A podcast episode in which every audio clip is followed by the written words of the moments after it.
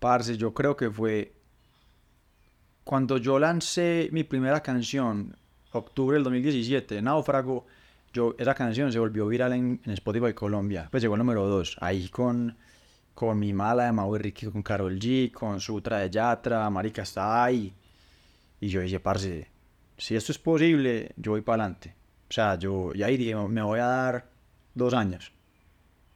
Y como que justo antes del año 2 llegó la nominación de, de Anita. De la primera nominación a Grammy. Y ahí dije, parce, vamos a tirar. O sea, me voy a tirar full. A ver qué pasa. Y desde ahí ya, ya salirse es muy difícil. No, pues es que- Sí, ya. eh. Pues por eso ya, ya, ya. No, ya, marica, desde que uno toma la decisión, ya eso... Ya. Y te dio miedo. Demasiado. Pues como, ay, güey, puta. Demasiado, demasiado.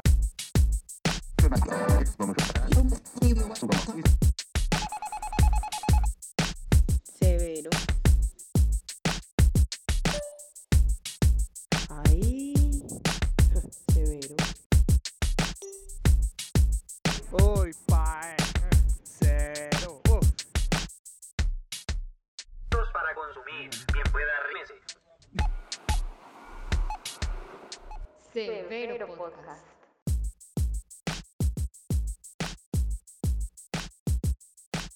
Hey, hola a todos los que se conectan hoy con Severo Podcast en este nuevo episodio. Yo soy Manuela y les doy la bienvenida a un nuevo capítulo.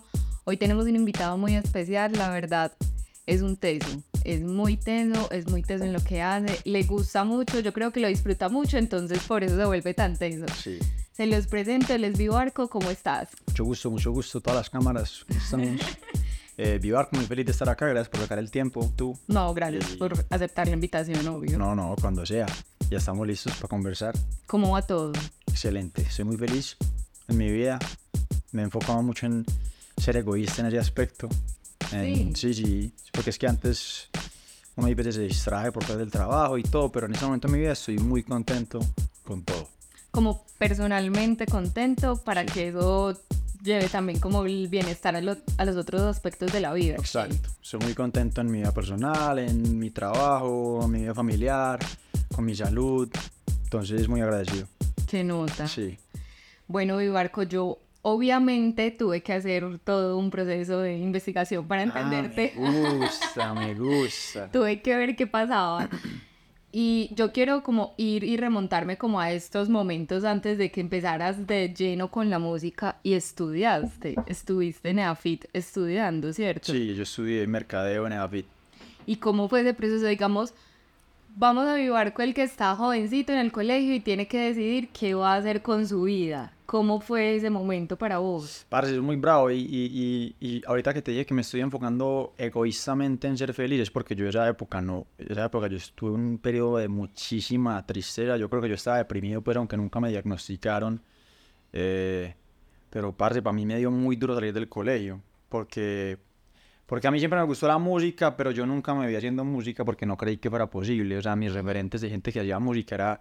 Parce, gente como triste, fracasada entre comillas, o sea, ¿Cómo ¿Qué referentes tenías? En... Padre, no sé, yo me imaginaba, si yo me dedicaba a la, me imaginaba a Marica tocando guitarra en un bar por allá, pero Marica, no sé, co- estresado por plata, o sea, como triste, como no sé. Eran mis, eran mis referentes, parce, porque no sé, porque no conocía otra cosa. Yo no sabía, no, cono- yo no conocía un compositor exitoso, todavía no conocía un artista cercano de Medellín exitoso. Entonces era difícil poner la, la película. Y yo, a mí me gustaba mucho el cine, yo quería hacer cine. Entonces yo quería hacer o dirección o... Más que todo dirección de cine era lo que yo quería estudiar. Sí. Sí, entonces en el colegio, en el colegio yo hacía cositas de música, estaba por ahí en un coro y vainas así, pero dije, no, esto nunca va a ser lo mío. Y, y traté de estudiar cine y pasé pues como a cier- a algunas universidades, porque acá en Estados Unidos, eh, pero, perdón, acá en Colombia no, no había, no estamos en Estados Unidos, estamos en Medellín, tranquilos. Eh, quería irme a estudiar a Esta- a Estados Unidos, me, me aceptaron a una universidad que me gustaba mucho, pero parce, cuando vimos a ver los precios, no, no, no, no. A la- mi familia dijo, "Bueno, a mí no me da, mis papás no, pues, Claro. obviamente es carísimo. Y yo estaba tratando de conseguir una beca por fútbol y no me dio tampoco. Ah, jugabas fútbol. Sí, Ya. entonces, parce, nada, me dio muy duro porque me tocó todos mis planes, cuando uno tiene 18 años, uno tiene un montón de sueños y planes y todos se me cayeron. Entonces digo, bueno, acá mercadeo, porque era como lo único creativo que había, y empecé. Bueno, sí, sí es creativo. Pues, sino que no, sí, pues, Sino que que ¿sabes? yo me quedé como... ¿Sabes yo que me imaginaba? Parce, porque es que uno es un niño de 18 años, yo, yo siento que uno no le explican bien las cosas. Parce, yo me imaginaba que mercadeo era la gente que hacía esos comerciales de televisión que lo ponen a llorar a uno. Parce, el de, el de Procter Gamble de las mamás. Parce, yo todos los comerciales yo decía, parce, yo quiero hacer eso. Yo no entendía que eso es más como la gente que hace eso no estudia mercadeo, No, estudia no cine o estudia Ajá. otras cosas. Publicidad. Ese era mi, mi, como mi ángulo, tratando de acercarme a eso que perdí. Qué nota. Y ese proceso, digamos, pues porque yo siento que cuando uno como que ya tiene el chipcito de, de algo, es muy difícil estar estudiando otra vuelta. A mí me pasó, Sí, obviamente, y eso es durísimo. Uno tiene miles de crisis en su carrera. Bravísimo. Pero a la par que estudiabas mercado, fuiste haciendo cosas de música. O fue como, me voy a enfocar en esto, a ver qué sale de esto. Y después. No, parce, yo renuncié, abandoné mis sueños, o sea, yo estaba, te lo juro, yo estaba muy, muy triste, además lo se juntó, parce, con que terminé con la novia del colegio, Mm. o sea, una, yo te lo juro, yo solamente iba a la universidad, yo parecía un zombie, a la universidad venía acá, parce, y me quedaba, pues, ni siquiera hacía haciendo qué, Eh, y por ahí en el segundo semestre mi tío vio que yo estaba mal, o sea, mi familia estuvo en un punto incluso preocupado, y, y mi tío me regaló este piano que hay acá, Lindo. y eso me empezó a cambiar, no sé por qué, eso me empezó como a sacar de ahí. Entonces yo me metía, a, llegar a la universidad y me metía a tocar piano y empezaba como a escribir historias. Yo todavía estaba como con el chip de cine, entonces escribía historias con las cosas que soñaba y yo le hacía la música a esas historias, que todavía, incluso, y todavía incluso me acuerdo y me las sé. Y, y era como más instrumental con música para cine. Y de ahí empezaron a salir como cositas, como me fui metiendo como más en la electrónica, en trance, y un día un amigo escuchó, por allá, ya llevaba por ahí tres años en la universidad, y un día un amigo escuchó algo que yo subí a Instagram, me dijo, hey, parce, grabemos eso. Y yo, pues, como, yo nunca había pensado en grabar, ni sabía que era un estudio. Y el man me dijo, pues que grabara, y fuimos y lo grabé, y fue como mi, mi primera vez en un estudio, y ahí fue como que yo dije, bueno, empecemos a ver cositas ahí por los lados. Pero ¿Fue la no, primera no lo vez en un busqué. estudio? Sí. ¿Cómo se sintió? Yo Parce, fue muy quiero- loco, porque yo, no, sí. yo no sabía que era una tarjeta de sonido, no sabía que era un micrófono, eso fue en la casa de él ahí, parce, en la- Y él ya tenía todo así. en el- pues él remontado. tenía, un- en, en el cuarto de él estaba la cama, aquí había una mesita, aquí estaban las cosas, y yo me metí como al lado del closet a grabar, o sea, una cosita chiquita, pero pues para mí era una nota, pues porque yo escuchaba la voz, y yo, parce, brutal, y era una electrónica. Y el man sabía todo el proceso, desde grabar hasta lanzar. Yo nunca pensé que íbamos a lanzar. Cuando lanzamos, todos los amigos la escuchaban ahí, uno la mandaba y se volvió número uno en Apple Music. Ah, Porque sí, porque la, la compraron como 30 amigos, marica, y eso, y eso ya, eso ya en ese momento era suficiente para ser número uno, hoy no. no, Mm. para nada. Entonces, eso me pareció muy chimo, como que, eh, parce, esto es ¿Qué así. año fue eso? Eso fue como el 2014, sí, 2014, Ya, 2015. Martico, Nueve años, Sí. ocho años. Pero ahí igual yo seguía como que, parce, no, pues esto es un hobby, yo no me voy a dedicar a esto. O sea, ni pali, güey, puta, yo me quería dedicar a eso porque yo decía, esto, esto no da plata, eso es difícil, o sea, yo lo veía muy lejos. Eh, entonces sí, así fue. Y seguiste estudiando así. Sí, full, o sea, yo igual, yo igual siempre he sido, sí, sí, me gradué con honores, full, todo, o sea, yo, Eso yo siempre he sido muy juicioso en la universidad porque, parce, a mí me dicen, haga esto y yo sé exactamente cómo... Yo siempre he sido un, un people pleaser, o sea, yo sé cómo hacer, cómo darle a la gente lo que quiere. Como, exige, como autoexigente también. Eh, sí, porque es como, bueno, demasiado. tengo que- si la voy a hacer, la voy a hacer súper bien. Demasiado. Y yo soy muy competitivo, entonces yo quería sacar cinco en todo, parce, y bueno, eso, eso en verdad no, no está fundamentado en nada, son problemas y traumas míos, Sí, pero... claro. Pero... Yo iba a decir eso, pero pues yo. Sí, no. claro, no, yo sé que yo tengo un rayo en la cabeza gigante. Pues pero es que yo soy igual, soy muy autoexigente. Ajá. O sea, pero así rayadísimo. Sí, claro, pero entonces hay que saber usar eso. Es chimba Sí. porque uno puede lograr buenos resultados. Claro. Pero es horrible porque uno se pone una presión adicional que Ah, no, necesita. durísimo, durísimo y perfeccionista, entonces maluco, pero si uno lo sabe usar a su favor, eh, esas, yo he aprendido a usar mis debilidades a mi favor. Eso es como algo que yo soy muy bueno haciendo. Qué nota. Bueno, y entonces listo, nos graduamos. Qué nota. ¿Y cómo decidiste vos, como, listo, no, marica, voy a hacer música? Tengo primero una pregunta adicional que me surgió, que yo no, pues como que la encontré ahí medio medio, pero no sabía. ¿Ejerciste? Mm, sí, yo trabajé un año en Cristal, en Jeff Punto Blanco. Sí. Trabajé un año en mercado en eventos y parce me iba muy bien. Ellos estaban contentos, muchas ideas que yo tenía las hicieron, o sea, sí, sí había un futuro, pero yo desde ese año que yo trabajé todos los días, 9 de la mañana, bueno, 8 de la mañana hasta las 5 de la tarde, yo parce, yo le voy a meter 8 horas de mi día todos los días, algo que no es mío.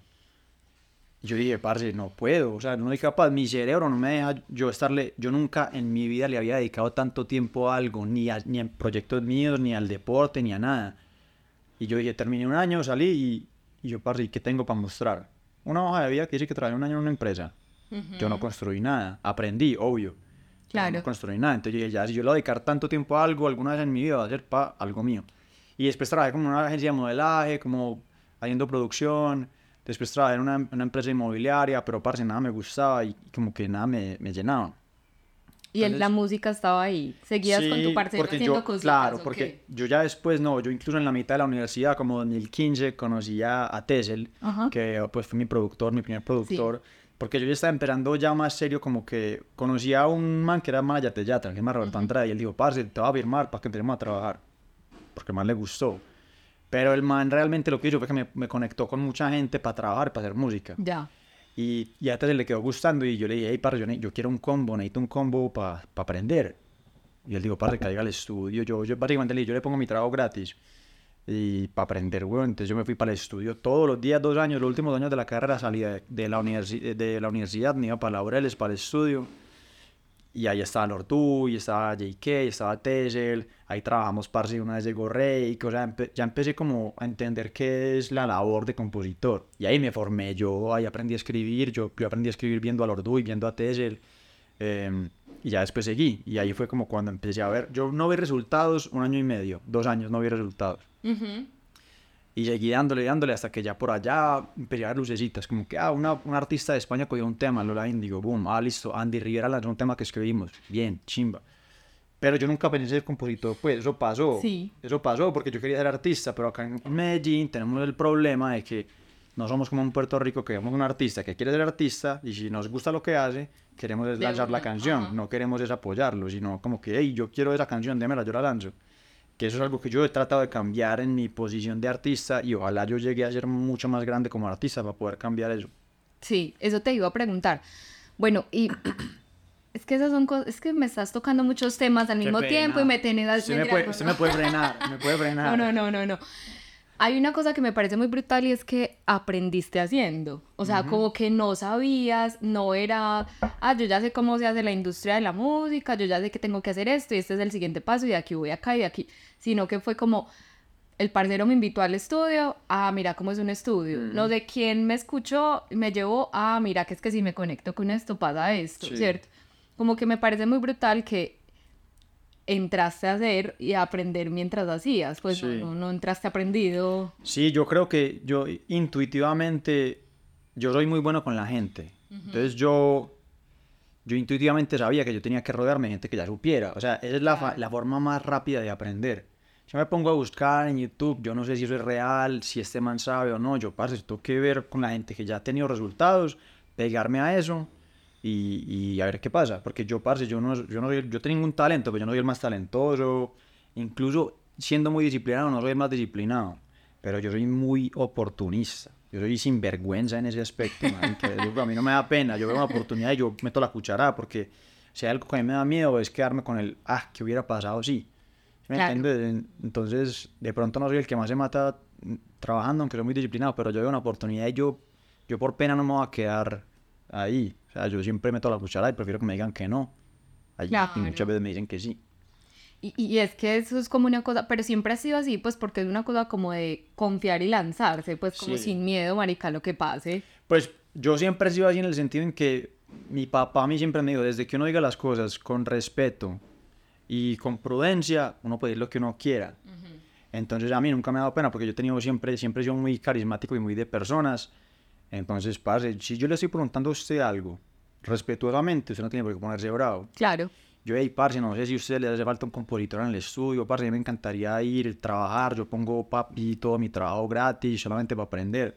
Ah, ya, de una. Vos que empezaste hace ya ratico y en este momento seguís ahí, ¿vos crees que era más fácil antes encontrar esos contactos ¿O es más fácil ahora? No, ¿O cómo creo- la ves? Pues uno siempre va a decir esto, porque uno ya no está ahí, pero yo creo que es más fácil en este momento. Sí, Lo que pasa es que yo entré en un muy buen momento de la industria, porque, parce, en ese momento había tres combos. Estaba Infinity, que se estaba medio cayendo. Estaba Icon, eh, y estaba, creo que, Capital, y nosotros, Tesla. Entonces, parce, de pronto sí, cuando un artista venía acá a Medellín, caía siempre ante nosotros. Por eso nos tocó Rake, por eso nos tocó Lola Índigo. Porque ya había un trabajo avanzado que Tesla empezó incluso antes que. Ahora hay más combos, hay mucha gente, hay demasiado talento, entonces está más saturado, pero también hay más oportunidades. claro. ¿Sí me entendés? Y Puede está conectar uno con más gente. Claro. Entonces yo creo que es un balance de las dos cosas, hay pros y contras, pero yo sí creo que hay más oportunidades ahora. Qué nota. Yo hace ya rato leí, no, fue un- vi un video. Creo que era Relsby, no me acuerdo quién era, que contaba que para él era, pues que él había visto que la forma en la que se hacía como la industria de la música en Medellín era muy distinta a como él la veía en otras partes. Sí. Porque sentía como que en Medellín la industria de la música, pues, o por lo menos la forma de componer era muy colaborativa. Entonces como que él decía, no, bueno, yo fui a Colombia y estaba en Medellín y no sé quién me dijo como, ve, sentémonos a trabajar. Y cuando fui, era un combo de un montón de gente, todos trabajando para el tema, todos haciendo esto, todos Sí, eso era muy escribiendo. bonito. Y yo, pues, y me pareció muy brutal y quería, guardé esta pregunta para alguien que supiera. Porque decía, como, mera nota, esas son cosas que uno no ve como, pues, como oyente, digámoslo así, uno cree que no, solo participó una persona. Sí. Pero no sé si eso, pues, es como exclusivo de Medellín, como que fue la forma en la que Medellín aprendió a hacer música, o qué, cómo lo ves vos ahí. No, parce, yo creo que así se, se ha hecho y debería ser. Obviamente hay, hay géneros en los que son más tocados y más celosos. Los raperos, por ejemplo, sí son muy, muy como que yo escribo lo mío y todo, y eso que ya incluso no tanto. Los raperos igual escriben con otros raperos y cogen sus cosas, aunque de pronto no lo admitan. Pero, pero eso sí es muy bacano de Medellín, parce. Por ejemplo, yo, yo cuando, he ido a, cuando he ido a Europa a trabajar, los artistas europeos a veces son como más tocaditos con Sí, eso. son como más Sí, cerraditos. en Bogotá, por ejemplo, incluso ni siquiera vayamos tan lejos, en Bogotá también es como que los artistas son como un poquitico más recelosos por su personalidad, porque en Bogotá la gente no es tan melosa ni carismática como que en Medallo. Y acá en Medallo yo creo que, pues, parce, sí, sí existía afuera, pero adoptamos eso de afuera, de, de Puerto Rico, porque cuando los artistas venían acá, y también, parce, por ejemplo, en Miami, se hacen también sesiones en equipo. Yo hoy en día yo digo que ninguna canción se hace sola, ninguna, parce. Pues son muy poquitos los artistas que hacen eh, mezcla master, escribir y producir y todo solo, parce, no. Y, y, pues me parece un proceso muy bacano, muy personal, pero no es, a mí no me parece tan divertido, parce, porque las mejores canciones que yo he hecho ha sido en- mezclando ideas y rebotando ideas con otra gente. Y se hacen, pues vamos al, al- a- como a lo práctico. Como que vos estás sentado con varias personas y entre todos escriben, como cuando uno hace una tarea en el colegio Sí, y es- la hacía por pedacitos. Y ahí, hay- y ahí hay- eso es muy difícil encontrar, por eso es tan difícil encontrar química con, con los equipos, team, O sea, a mí me gusta siempre trabajar, primero que todo con amigos, porque, parce, lo primero es la vibra. Entonces, Total. un amigo no se va a rayar si uno, digamos, escribe todo solo, o si está, pues, si, si se le ocurren ideas y... Y como que hay compositores que escriben a diferentes velocidades. O sea, por ejemplo, yo cuando, yo hace tres años cuando trabajé con Keitin, él estaba a un nivel mucho más arriba que yo. y Yo trataba de aportar y se me iban. O sea, cuando yo ya estaba en, en, en la línea del precoro, él ya iba por allá llegando al coro. Entonces, Ah. es muy difícil. Y hay que coger el estilo, y hay que coger el, el, el ritmo. Y, y hay que trabajar por ello con gente como que, que sea más tesa que uno, pero que igual uno los pueda alcanzar. Y así es que uno aprende. Entonces yo, por ejemplo, lo he visto como por etapas. Yo los primeros años de mi vida me enfoqué mucho en melodías. Ya después me di cuenta que para un hit las melodías solo no son suficientes. Entonces me empecé, después como los otros dos años, otro nivel para mí fue la letra, pulir mucho la letra. Que los- la una buena melodía con una letra diferente que te haga conectar, ya allí ya otro punto. Y eso lo aprendí de, por ejemplo, melodías, yo lo aprendí de Lord Dewey, pues mucho, trabajando con él. Em, letra lo aprendí dos años en Miami trabajando con Spretlov, que es un rapero durísimo, una bestia. Sí. Y ahí aprendí a ponerle atención a eso y con Edgar Barrera también. Y yo siento que ahora hay otro nivel para desbloquear, que es como que saber de qué hablar y qué temática y cómo conectar con la gente para que sea bien masivo. Eso es lo, como lo otro que estoy ahora tratando de desbloquear. Como como encontrar ese tema que conecte más, ¿o qué? Sí, pues las temáticas, o de pronto pues meterse como en qué momento hablar de esto, de pronto cositas de chismes, porque hoy en día se mueve mucho, pues parce, mira el fenómeno de Shakira, ¿sí me entendés? Esos, esos temas se pegaron por Shakira y también por lo que estaba Como por la situación, en claro. su vida personal. ¿Qué nota? Ujú. Me voy a devolver, ya estamos muy en el, co- en que ya estás en la música, Yo pero me voy y nos devolvemos, y yo, y claro, hágale, hágale obvio, a eso sí. vamos a seguir, que así es la vida. ¿no? Sí, así. ¿En qué momento tomaste esa decisión? Bueno, ¿cuál fue el último día que vos trabajaste en mercadeo y dijiste, hasta acá fue, gracias, la bendición, yo me voy y a lo que pase? Parce, yo creo que fue cuando yo lancé mi primera canción, octubre del 2017, Náufrago, yo, esa canción se volvió viral en, Spotify Colombia, pues llegó al número 2, ahí con, con Mi Mala de Mau y Ricky, con Karol G, con Sutra de Yatra, Marica está ahí, y yo dije, parce, si esto es posible, yo voy para adelante, o sea, yo, y ahí dije, me voy a dar dos años, y como que justo antes del año 2 llegó la nominación de, de Anita. De la primera nominación a Grammy. Y ahí dije, parce, vamos a tirar. O sea, me voy a tirar full. A ver qué pasa. Y desde ahí ya, ya salirse es muy difícil. No, pues es que- Sí, ya. eh. Pues por eso ya, ya, ya no, ya, marica, desde que uno toma la decisión, ya eso, ya. ¿Y te dio miedo? Pues Demasiado. como, ay, güey, puta, Demasiado, demasiado, parce, porque es que hay otro tema que es muy difícil y que me parece cool que lo toquemos, que yo siempre lo trato de, de hablar. Que, parce, la gente cree que yo soy un man de familia millonaria a todas partes que he Claro. llegado. Sí, Y, parce, en verdad no es así. Yo desde que tengo memoria, mi familia ha tenido dificultades económicas. Bien, no me ha faltado nada, gracias a Dios. como la mayoría de familias colombianas. Sí. No me ha faltado nada, gracias a Dios. Mis papás se mataron por yo tener educación, que no me faltara nada. Y, parce, soy muy agradecido. Obviamente, tengo amigos en la industria de la música especialmente que han tenido muchas más dificultades, parce, y cool. Pero para mí fue muy difícil decirle a mi papá que es ganadero y a mi mamá que es eh, diseñadora de modas que yo me iba a dedicar a la música porque yo soy hijo único y mi papá tiene un negocio que en ese momento a mí no me interesa, pues nunca me interesó, no conecté. Entonces yo decirle a mi familia, aparte, a mi papá decirle, tú no tienes heredero, pues nadie va a seguir con tu legado. Nadie. Yo voy a beneficiar con lo mío porque yo no quiero tener nada que ver con los problemas de la familia, ni con las deudas, ni con nada de eso, porque yo vi a mi papá muy estresado y sufrir mucho y estresarse y yo no quiero eso. Entonces yo prefiero estar, si voy a estar mal por plata, prefiero estar haciendo algo que me gusta. Así lo, así lo veía yo. Claro. Y, y parce, pues fue muy difícil también porque a uno la gente lo juzga, marica. Yo, y yo he luchado también con estereotipos, parce, porque todo el mundo dice que yo soy un niño de papá y mami. Y este marica está haciendo esto como un juego. Y este marica cree que esto es molestando. Pero no, parce, yo ya yo hago esto por, por amor a la música. Y el mismo trabajo que meten estos manes lo meto yo. Y vamos a ver en el estudio. Y si yo nunca he juzgado a nadie por el lugar de donde viene, a mí tampoco me viene a juzgar por el lugar de donde viene, Claro. porque eso yo no lo elegí. Obvio. Entonces, a mí sí me da miedo muchas cosas. Todos los temas me dan mucho miedo. Pero, parce, me tiré, pues, y, y ahí iban saliendo las cosas.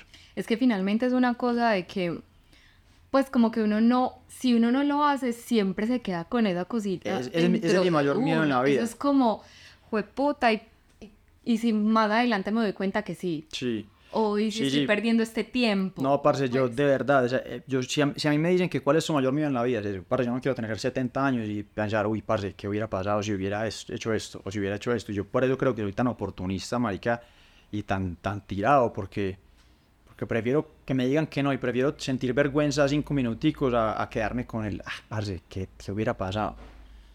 Pero, pues a mí me parece difícil, pero yo creo que también es una cosa de las personalidades. Sí, claro. Finalmente creo que es tu personalidad, porque hay, o sea, uno no quiere quedarse nunca con esa sensación, pero a veces tirarse es duro, o sea, es como, Mm. muy bravo. puta, ¿será que sí? Uno la piensa un rato. Y en la música es mucho peor incluso porque, parce, el producto eres tú.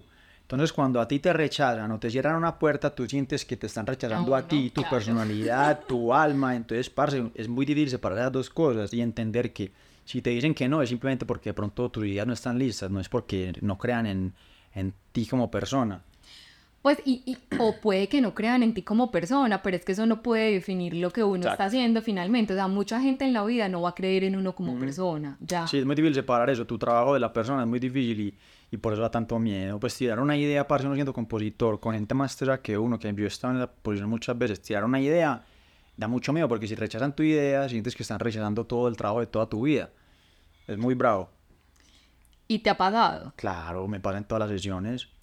Y Todavía me pasan ya, todas las sesiones. ya es más fácil manejar. Uno ya aprende, pues parce, por eso me gusta a mí crear entornos también en las sesiones de, de química y de amistad, porque uno ya entiende que todos estamos haciendo lo mejor por la canción y si alguien rechaza tu idea, no quiere decir que te esté rechazando a ti, simplemente todos estamos buscando lo mejor para la canción y ya aprender a eso.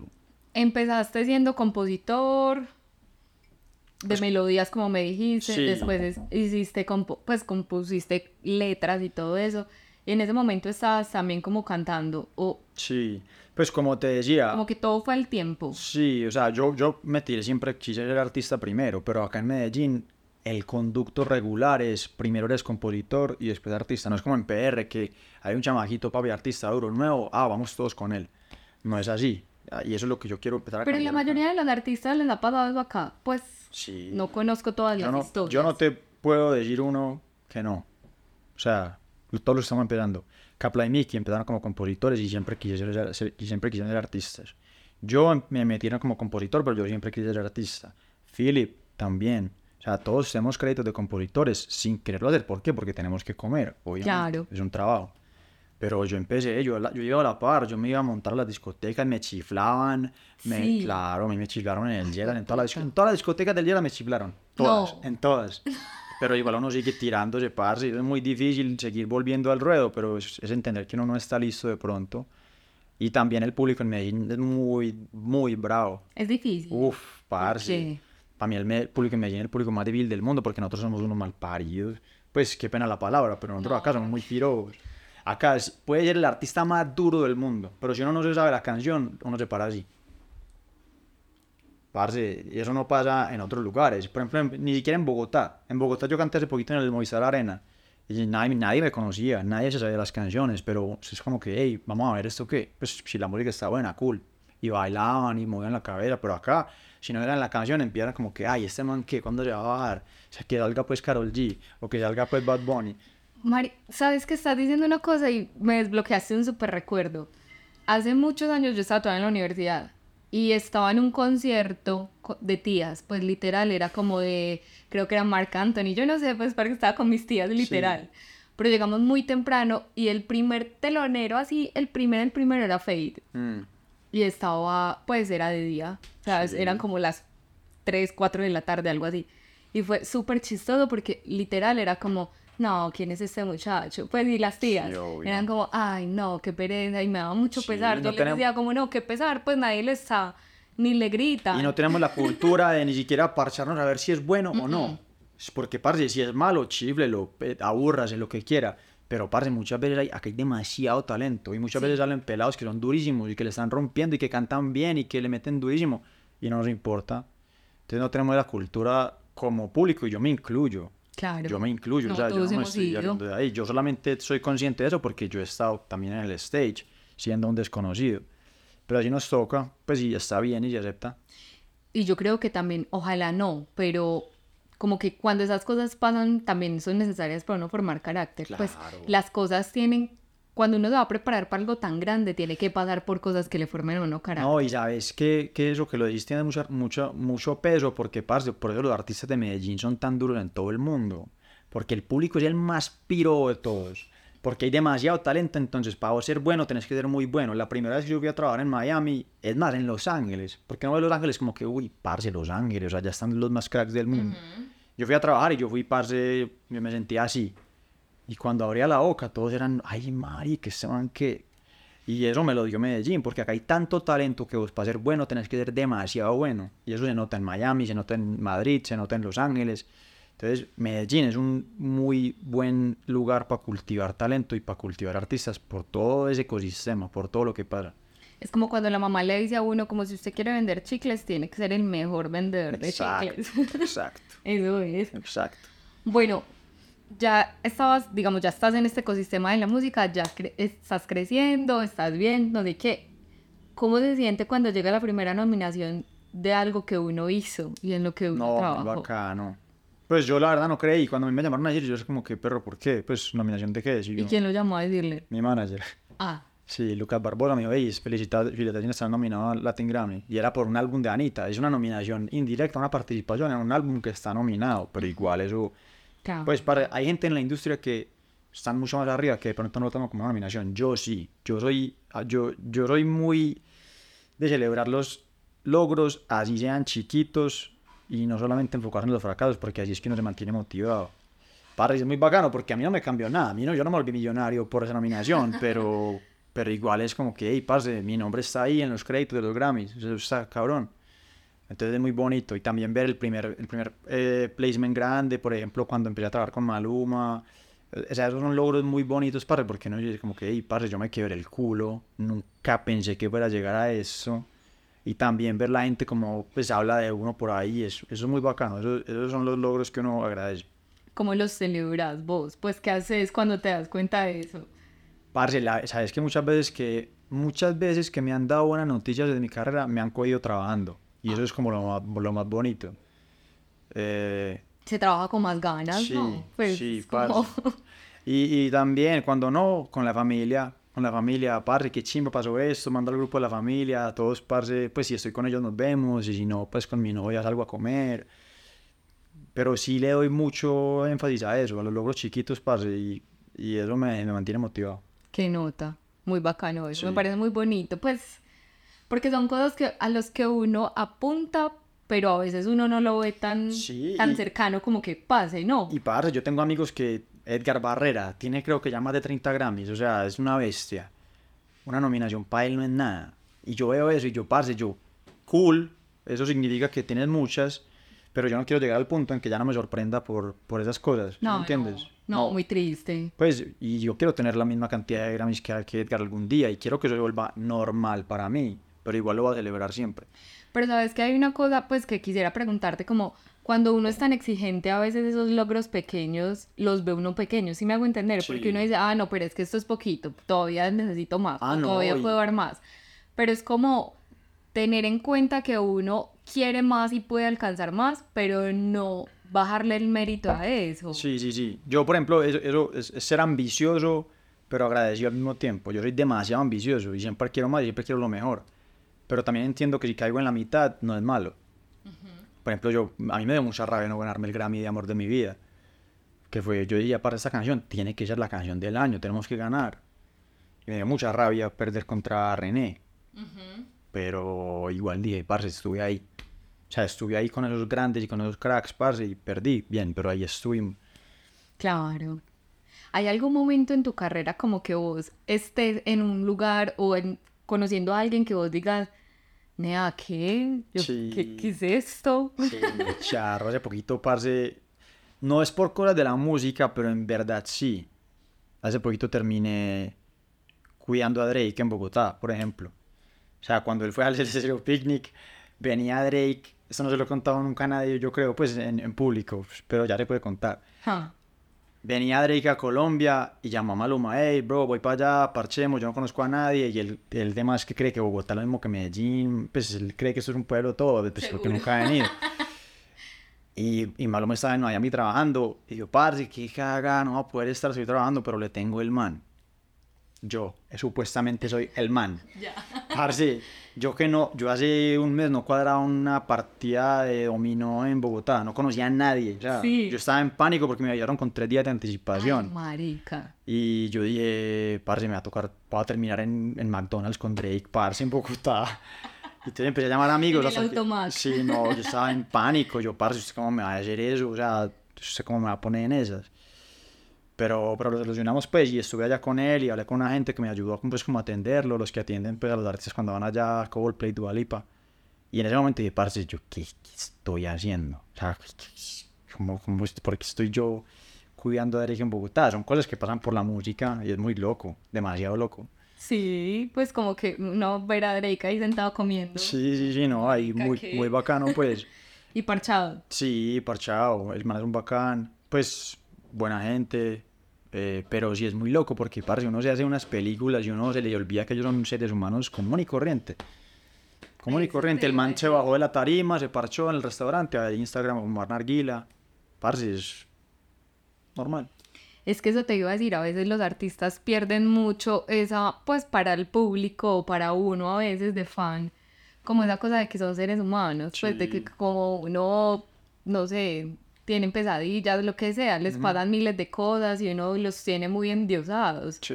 Entonces les pierde como ese sentido del, del ser humano, pues de que es como uno, pero que trabajó o tuvo un talento o tuvo una oportunidad. Sí, exacto, es lo mismo, es exactamente lo mismo y obviamente hay gente que es más iluminada y que está, que tiene más combo allá arriba, que lo están empujando y que están súper acompañados, pero a fin de cuentas todos estamos viendo lo mismo. Claro. Igual, me imagino que para vos muy bacano como parchar. Yo no sé si Drake sea un referente para vos, pero qué nota uno poder parchar con ese tipo de personas. No, y es como Pues, lo que yo te decía de que uno verlo ahí, eso te quita como una barrera mental de ver que es posible. ¿Sí me entiendes? Es, por ejemplo, yo por eso creo que en Medellín pasó tanto el fenómeno, porque venían los artistas de PR, y uno los veía y estaba ahí con ellos y metía el estudio con ellos y decía, "Parce, estos maricas son gigantes, yo escucho la música de ellos todos los días y son igual que yo. O sea, yo también puedo hacerlo. Yo creo que eso también fue un, un impacto importante en la cultura de Medellín. Acabas de decir una cosa muy brutal que, pues, a lo bien tenés toda la razón. O sea, es como quitarse esos límites. Como cuando uno está cerquita de eso, pues, ojalá, probablemente no todo el mundo tenga esa oportunidad, pero buscar siempre rodearse de... Claro. Pues así uno no, no sé, yo po- supongamos que quiero ser la mejor podcaster del universo, entonces como estar con la gente que ya lo hace súper grande porque uno nomás de referente aprende un montón de Sí, cosas. ver la personalidad. Por ejemplo, yo, yo en ese aspecto, yo empecé trabajando con Maluma, pero él se volvió mi hermano. O sea, él, él ya es como hermano mío y, y yo, yo compartiendo con él, él me ha ayudado muchísimo porque yo he visto él cómo trabaja, la ética de trabajo que tiene, la disciplina, eh, parce, el carisma con la gente, lo presente que está en cada momento. Y parce, ver esas cosas le ayudan a uno mucho. Es como tomar atajos. Es como Sí. un atajo, parce, como que, hey, uno cómo hace esto, y uno ve eso, y uno, parce, voy a imitar. Voy a imitar y ya. Sí, Entonces yo, por ejemplo, así aprendí a cantar imitando, aprendí a componer imitando, aprendí a estar en tarima imitando. y es válido totalmente, pues porque es que uno tiene que tener referentes, pues, o cosas que lo impulsen a uno, imitar o, digámoslo así, copiar, pero en algún punto sí uno como artista tiene que alejarse un montón de esa imitación y empezar a encontrar, pro, pues como su estilo propio. Obvio. que a eso voy. ¿Cómo Sí. encontraste vos tu estilo propio como para decir, bueno, no, esto es lo que soy yo, esto es lo que es mi barco, voy a lanzar mi álbum, voy a lanzar mis temas? ¿Cómo se encuentra esa diferenciación en uno estando como rodeado de tal? Parce, yo creo que son mezclas. Yo siempre digo que uno copia de varios lugares y arma como un coctelito y eso es la originalidad, porque en verdad ya todo existe. Claro, ¿Sí me entiendes? Sino que saber qué copiar, ahí es donde está el mérito. O sea, tener un gusto y curar las cosas que te llegan de información, saber de dónde coger, qué coger y, y armar tu propio tu propia vuelta. Yo, por ejemplo, yo, yo no sé, yo, yo siento que hay veces cuando escucho mi música es como si Fade hubiera tenido un hijo con The Weeknd. ¿Sí me entiendes? Es como que lo que yo he tratado de, del- pues como que yo escuchando, y yo soy muy fan de Fade y yo creo que él sabe, pues, me parece el de los mejores que lo han hecho. muy teso, sí. Em, pero no es que lo esté copiando, simplemente, parce, por mis influencias y por mis melodías, yo digo, esto suena parecido y esto suena parecido, entonces como un, un híbrido ahí. Qué nota. Mm. Y es consciente, pues, hacer ese híbrido mientras estás produciendo. No, yo no me siento a hacer una canción y digo, ah, ok, voy a coger esto de Fade y esto de Weekend. No, simplemente es como por las cosas que yo escucho, que me gustan, que se quedan en mi mente. Cuando yo hago lo mío, yo estoy esperando en hacer lo que más me gusta a mí. Ujú. Eh, y sale eso. Es Qué nota. Sin culpa. Sí. Sí, obvio. ¿Cómo es para vos, digamos, el proceso creativo de hacer una canción, pues un tema o un álbum, no sé? Eh, parce, para mí ya ha vuelto muy raro porque yo como compositor aprendí como aprender y apagar un switch, ¿sí me entiendes? No, antes era como que, ay, tengo que estar inspirado, tal, pero yo dije, si yo tengo que estar inspirado cada vez que voy a escribir, pues voy a ser un muy mal compositor porque, porque si me llaman Sí. para trabajar ya, yo tengo que estar activo, listo. Entonces como compositor es como un switch, pero pa- cuando yo voy a hacer música para mi proyecto artístico sí es más difícil, hay veces me siento muy seco o no tengo ideas, porque ya sí soy yo y ya es lo que yo quiero decir. ¿Sí me entiendes? Entonces para mí es muy fácil saber este artista qué le gustaría decir, pero hay veces sí necesito estar como en cierto mood para hacer cosas mías. Es ¿Cómo? rarísimo. Sí, Sí, muy raro, muy raro. pues como que se te dificulta más hablar voz para voz. Sí, porque muchas veces yo no sé qué quiero decir, de qué quiero hablar, como, como, pues sí, es muy raro, es muy raro. Pues es difícil, es muy difícil. Me, me ha costado mucho incluso estos últimos días saber qué quiero en mi álbum y qué canciones meter y cuáles no. Eh, me ha costado, pero si me llaman para componer, ya listo, ahí está. O sea, ¿sí me entiendes? Es, Es como que se separa, es como que el trabajo de compositor que le trabaja a alguien más, Ujú. es- sí, es como ir a la oficina, como Exacto. que hablábamos ahorita. Entonces, estoy de nuevo a la oficina, hace el trabajo, lo que le piden, trin. exacto. Pero cuando uno está creando para uno mismo, ahí está el Sí, meollo es- del asunto. Es eso. Eh, una- yo tengo un amigo que dice que el compositor es una, una labor muy cobarde. ¿Por qué? porque tú estás detrás de alguien. O sea, ¿sí ¿me entiendes? Ah, yo voy a decir esto, pero el, el que pone la cara es este man. Cambio, con un artista, tú eres el que se para a defender eso. Y son muy poquitas las canciones que yo, por mi exigencia, soy capaz de decir, esto soy yo y vamos para adelante y no me importa lo que digan. ¿Sí ¿Me entiendes? Y eso es, es- hay que ah, también aprender a, a no ser tan perfeccionista en tu arte, porque, parce, nunca nada es perfecto. Sí, y, y de pronto uno se pierde la oportunidad de lanzar cosas que Sí. puedan ser bien chimba y que conecten Sí, bastante. parce, hay canciones que yo estoy seguro que yo tengo guardados que uno nunca sabe. Uno, la canción que más le puede emocionar a uno puede estar guardada en el computador y uno creyendo que nunca va a salir. Eso Sí. siempre pasa. Pero yo creo que también son como etapas, pues como que en algún punto de pronto volverás a la canción, Ah, sí, con lo que aprendiste le cambias vueltas y se vuelve un palo más grande aún. Sí, obvio, obvio. Uno nunca sabe, parce. La que uno menos cree por allá es la que funciona. Obvio. Sí. Y digamos, ¿has sentido esa cosa como de, como marica, eso, este tema se va a pegar Sí. re duro, Sí, sí. como antes de... Sí, Y has tenido también el otro punto de que te sorprenda sí. cómo se pega. Todo, por ejemplo, yo- por ejemplo, la burbuja del álbum de Siete días en Jamaica. Yo creí que ese tema iba a ser un hit mundial. Todos creíamos eso. Y salió y normal. Y, por ejemplo, cuando escribimos 100 años, que salió con Carlos Rivera, yo decía, parce, esta canción me encantaría que a la gente le guste, pero no creo que les vaya a gustar. Y fue, pues a mí fue un hit. Y con canciones mías, yo hay unas que tengo que no han salido, que yo digo, parce, esto va a ser, esto tiene que ser un hit, si no me retiro. ¿Sí me entiendes? a ese nivel. Y, y no han salido, pues, pero vamos a ver. Pero es difícil. ¿Por qué? No, porque estoy, viene en el, el álbum, estoy trabajando el álbum como que salga por ahí en octubre y, y- y estoy como escogiendo muy bien los temas, viendo también qué quiero contar. Eh, entonces, estoy preparando eso.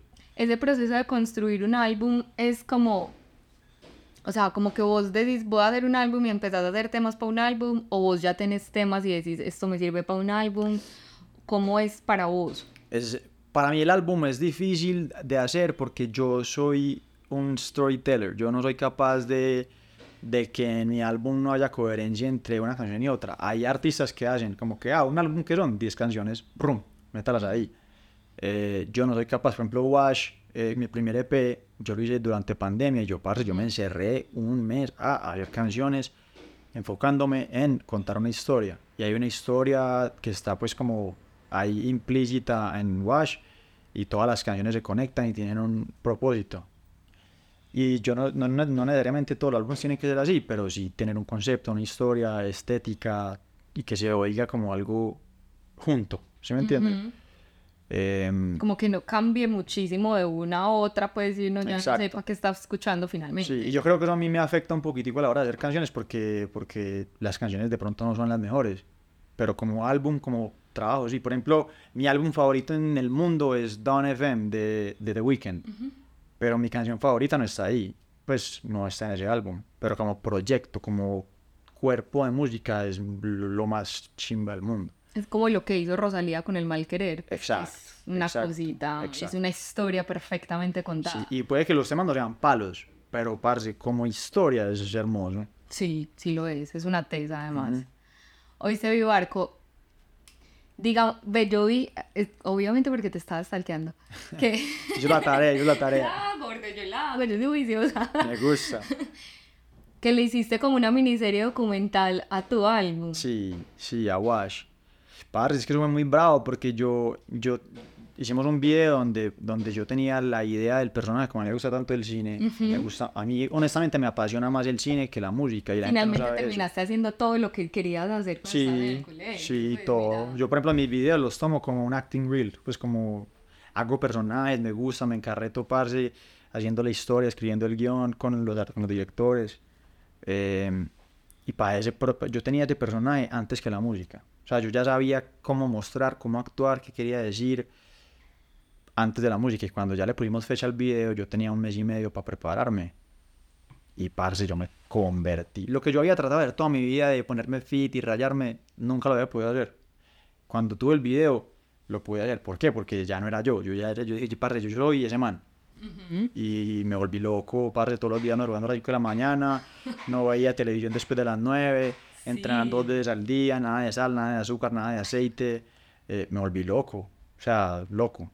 Y es hasta ahora como que el- de lo que más orgulloso estoy. Pero eso ya, eso ya no existe, pues yo ya terminé de rodar y ya volví a... No a ser el mismo, pero si no, no era ese man. Claro, claro, claro. Entonces, ese me pareció muy cool porque ese documental, yo para eso hay que grabarlo porque es que yo esto, yo esto hasta ni me voy a acordar. Entonces ahí están como un mini capítulo de, de Sí, siete sí, episodios. yo lo vi, yo lo Sí. vi. Bacano. Sí, sí, sí. sí. Pues y me pareció como una propuesta muy chimba porque normalmente uno no ve esas cosas. Pues uno normalmente no entiende el proceso y lo Sí. que llevó a hacer todo eso. Sí, uno cree que es llegar a rodar y hacer el video y ya. No, pues uno entiende. Claro, uno ya cuando entra un poquito en esa industria audiovisual entiende que eso lleva un montón de cosas. Sí, sí, sí. Pero cuando no se entiende, como que poder conocer esos procesos que hay detrás, me parece. No, el- fue muy bonito, brutal. parce, porque si uno, si uno ve la historia, parce, el, el director es mi mejor amigo del colegio. Y teníamos un grupo en el colegio de, de personas que querían hacer algo artístico. O sea, éramos un grupo que se llamaba The Six y había uno que quería ser compositor de música para cine, que hoy lo es. Sí. Y, y y ya, y ya tiene series en Netflix, parce, el de ¿Quién mató a Sara? Hizo la música de él. O sea, Sí. era un convito como de cuatro o cinco amigos que teníamos unos sueños que hemos ido cumpliendo. Entonces es muy bonito podernos encontrar ya en la vida trabajando juntos. Eso es, si uno ve eso, eso le añade mucho a la historia. Qué nota. Mm. Yo voy a ir cerrando con varias cositas. Una de ellas que la has mencionado mucho, pero como que quisiera profundizar un breve desde tu forma de verlo. Como la importancia de construir un buen equipo de trabajo para eso. Ahorita dijiste una cosa y era como tener una energía pues como compartida Sí. en el que uno pueda pues como estar tranquilo y cómodo. Sí. ¿Cómo ha sido para vos ya en tu proyecto personal? No escribiéndole a nadie, no haciendo equipo para otra persona, pero para vos en tu proyecto como artista, ¿cómo ha sido encontrar ese equipo? Parce, muy difícil, demasiado difícil. Incluso hasta el día de hoy yo siento que no tengo el equipo. A mí me, me duele mucho no tener un productor como muchos artistas que yo veo que son la dupla Eminem Dre o Balvin Sky o Maluma The Root Boys. O sea, yo siento que yo no tengo eso. Y eso me ha dolido mucho porque yo he tenido que cumplir y llenar ese rol. Y hay veces desde adentro es muy difícil. Y en cuanto a mi equipo de trabajo, pues por ejemplo mi manager es, eh, o sea, yo soy una persona demasiado leal a mi combo y, y quiero que todos ganemos y, y hay veces incluso me siento mal, parce, porque yo quiero llegar a cierto nivel para que ellos se sientan orgullosos y estén bien, entonces hay como momentos de crisis. Pero nada, parce, en ese equipo de trabajo, por ejemplo, yo lo que siempre he cultivado es la cultura de honestidad. O sea, porque no hay nada peor que uno tener un montón de gente que le diga a uno como, uy, parce, qué chimba, qué palo. Y en verdad es por, porque sí, porque no te quieren decir la verdad. Y yo siempre digo, parce, cultura de honestidad, acá nada es personal. Si yo que voy a lanzar un tema que a usted no les gusta, dígamelo de frente y ya vemos ahí, lo conversamos. Eso sí, sí siento que es algo que ha sido como una, un común denominador en, en todos mis equipos de trabajo y eso lo agradezco mucho. Ahora estoy estrenando como equipo de management eh, y como una nueva izquierda independiente y eso me tiene muy motivado porque por fin estoy pudiendo como alcanzar mis expectativas con lo que se puede hacer y vamos bien, vamos bien, estoy contento. Claro. Ese proceso de crecimiento como artista es largo, me imagino. O sea, yo, yo, yo incluso, hay veces uno piensa, porque hay gente que se pega de la noche a la mañana, y eso hay veces, parce, uno no está listo. Claro. Entonces, hay una frase que dice que el éxito lento crea carácter, y el éxito rápido crea ego. Entonces, es, es muy difícil ese balance, parce, porque yo quiero también ya que pasen las cosas. Obvio, ¿quién no? Pues ya quiero que ya estoy listo para girar y para... Pero de pronto yo también siendo muy honesto conmigo mismo, yo pienso, si yo me hubiera pegado hace dos años, yo no hubiera estado listo. O sea, yo coger una gira de 20 shows, parce, y al mismo tiempo tener la disciplina de seguir haciendo un álbum y mi música, yo sé que, siendo honesto, no estaba listo yo para hacer mi música. Ahora sí siento que ya tengo el criterio, estoy listo para hacer los shows. Entonces vamos a ver qué, qué pasa. Que nota, no, ojalá que llegue rápido. Sí, hay que trabajar, hay que camellar. Sí, sí, sí. Y qué bonito eso que decís, pues como que estás listo. Pues mira que hace rato como de una persona, ella explicaba algo así, pues es como el éxito viene cuando es como que hay un tren de las oportunidades, pero cuando yo estoy listo para correr y saltar al tren, Mm. lo voy a tener porque van a pasar las oportunidades todo el tiempo, pero si yo no estoy listo nunca me voy a montar. Sí, sí, sí. Las voy a ver pasar y voy a quedarme viéndolas y ya, y listo. Sí. Sí, eso, eso es- hay, hay un punto como un, un sweet spot entre la preparación de uno y, y, y la oportunidad. Incluso yo siendo tan oportunista y tan sinvergüenza, muchas veces he tocado puertas sin estar listo. Me encanta, es que tan sinvergüenza. Sí, no, es que li- literalmente no encuentro otra palabra porque es- no me da vergüenza, pues la verdad no me da pena. Aunque sí me da pena, pues, sino que igual con la pena y Con todo pena actúo. Y muchas veces eso también me ha, me ha porreado porque he tocado puertas sin estar listo. Eh, pero, pero prefiero eso a, a dejarla ahí como que pasar. Pero como que he tocado puertas sin estar listo, pues como que te tiras y el resultado no es el mejor. ¿o Sí, qué? Y pues. se cierra. Parce, por ejemplo, mi, primer show como DJ, me dijeron, hey, ¿quieres tocar en el Storyland? Parce, una hora chimba, 5 mil personas. Y yo dije que sí, eran un mes y yo no sabía ni tocar una bandeja. Pues no tenía ni idea. Me preparé, llegué, el show quedó bien, la rompí, pero me metí en algo que yo no estaba listo. Cool, porque me hizo crecer. O por ejemplo, cuando yo estaba muy, muy chiquito empezando, yo busqué a una manager super tesa, parce, que se llama Rebeca León. Sí. Y yo es. logré conseguir la reunión con ella y mostrar mi proyecto, pero yo estaba súper crudo, no era el momento. Entonces yo ya me quemé con ella. Ella, para mí, pues va, yo siempre voy a decir el pelado como que, ah, sí, no, no me gustó. ¿Me entiendes? Entonces algunas veces se, se quema. Pero hay que tocarla. Ah, no, pues, igual, ¿qué claro. importa? Claro, obvio. Ya aprende. Sí, obvio. Bueno, ¿qué viene ahora? ¿A qué le apunta? Estás diciendo que viene un álbum, ¿sí, o qué? Va- Pero hay que seguir camellando. Sí, no, siempre sale pues. sencillo, viene, viene un tema que se llama Buscando, eh, también hay colaboraciones, vamos, tenemos un tema con Fuego, que esta es primera vez que lo digo, que va a salir también es sencillo este año, hay un tema con, con varias gente hemos trabajado y estamos haciendo pues como buenos pasos, o sea, porque con cada artista quiero como traerlo a mi mundo y hacer como cositas diferentes. Pero viene un álbum muy bacano, viene gira en Europa ahorita el verano, eh, voy a estar abriendo un par de shows posiblemente para Maluma y otros artistas, ¿Qué nota? eh, discotecas, entonces, parce, estoy como que con todo, todos los poderes y vamos. madre, qué vamos año full. más brutal. Sí, este año empezó muy bien, este año empezó full y vamos con toda. Qué rico. Sí. Oíste, te quiero hacer una pregunta de, de pronto de chismosa, pero digamos, uno tiene como la idea de que todo el que entra a la industria de la música, desde que entró, ya mejor dicho, nado en plata. Sí, pues Qué risa. como algo así, ¿cierto? O digamos, por ejemplo, en el reggaetón o en otras cosas como pop que se viralizan y que no sé qué. Vos que has estado ahí de compositor, de otras cosas, de trasito y ya de artista, no es así, me imagino. No, parce, ojalá. Ojalá. Yo, digo, siempre he dicho que el que, esté, el que esté en la música por plata, que no se dedique a la música.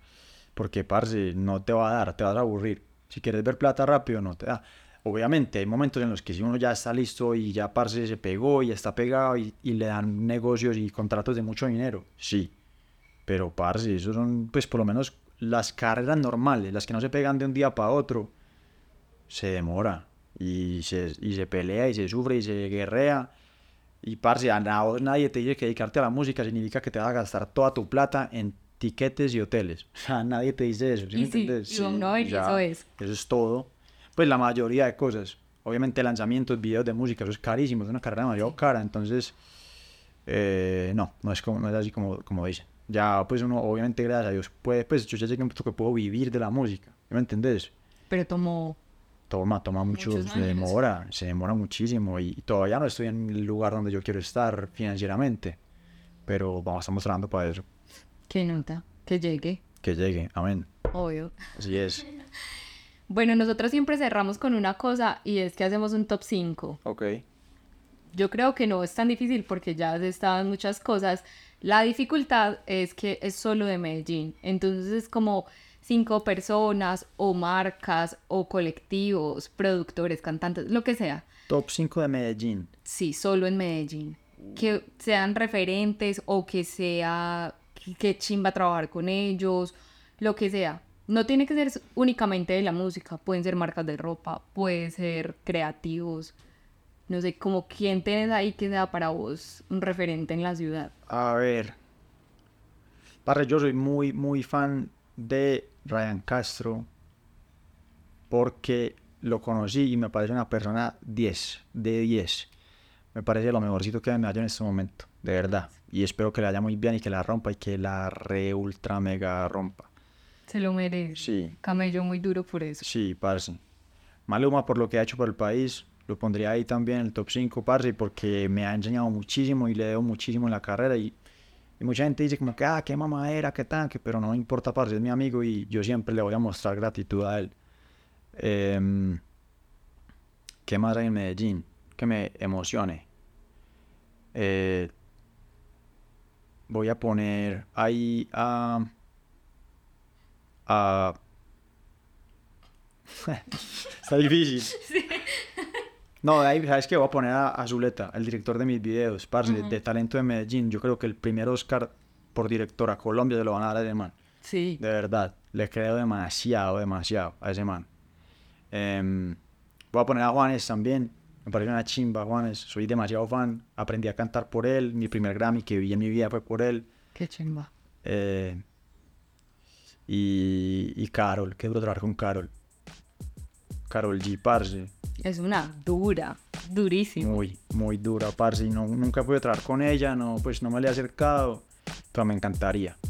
Hay que buscarla. Como dice usted que busca todo y que Sí, sí, está sí. viendo que es sinvergüenza. Sí, sí, exacto, no, o sea, eso, eso va a pasar, pero, pero la admiro mucho y, y no somos cercanos ni la he conocido pues como así, pero la admiro mucho, Qué nota. sí. Ay, no, qué nota, no, gracias. Qué chimba no, de gracias a ustedes, demasiado bacano, muy bacano las preguntas, muy bien preparada. Ay, gordo, hice la Chimba. tarea, sí. Me gusta, me gusta porque muchas veces llega y dice que, hey, ¿qué más Vibraco? ¿Cómo estás? Yo, what? o sea, una entrevista y no saben mi nombre. Pero eso, bien, me gusta, bacano. Gracias por sacar el tiempo, ustedes también. No, gracias a vos, gracias por recibirnos en tu casa. Espero que la próxima vez que sepa cosas de este estudio ya esté lleno de cosas. Uy, que por favor. Su, su foto en ellas. Por favor, vamos, Los quiero ver. vamos ahí. Y gracias a todos los que se conectaron hoy con Severo Podcast. Nos escuchamos en una próxima oportunidad. Chao. Ay, qué lindo. Vibraco, ¿qué más? Hey, Vibraco, ¿cómo estás? Yo, parce, en serio. Yo sé que les dije. No, yo me cago en la risa. Yo bien, estoy muy bien.